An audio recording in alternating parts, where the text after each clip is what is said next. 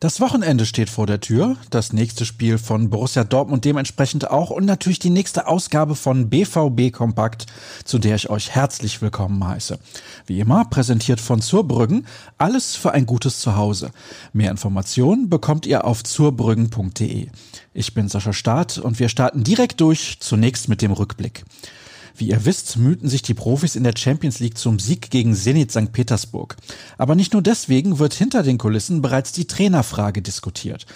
Der Verein muss bei der Personalie Lucien Favre bald Farbe bekennen. Das meint zumindest Dirk Rampe. Er kritisiert in seinem Kommentar, dass es anders als seinerzeit in Hoffenheim und Leipzig bei Julian Nagelsmann noch keine klare und frühzeitige Kommunikation in dieser Hinsicht gegeben hat.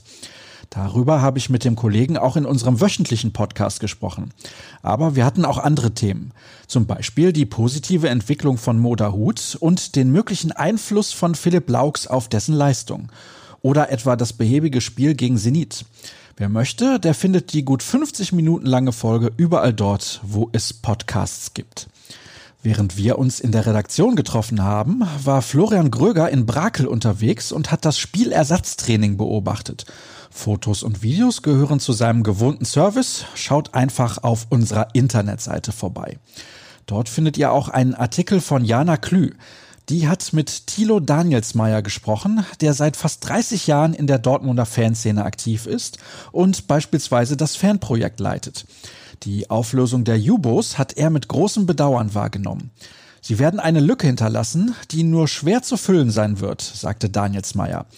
Wie er die Entwicklung rund um die Fans in der aktuellen Situation sieht, das lest ihr in Janas Text. Worauf könnt ihr euch heute freuen? Für 14.45 Uhr ist die Pressekonferenz vor dem Auswärtsspiel in der Bundesliga bei Arminia Bielefeld am Samstag terminiert. Trainer Lucien Favre und Sportdirektor Michael Zorg stellen sich auf dem virtuellen Weg den Fragen der Journalisten. Wer will, der sieht die PK unter anderem auf dem YouTube-Kanal des BVB.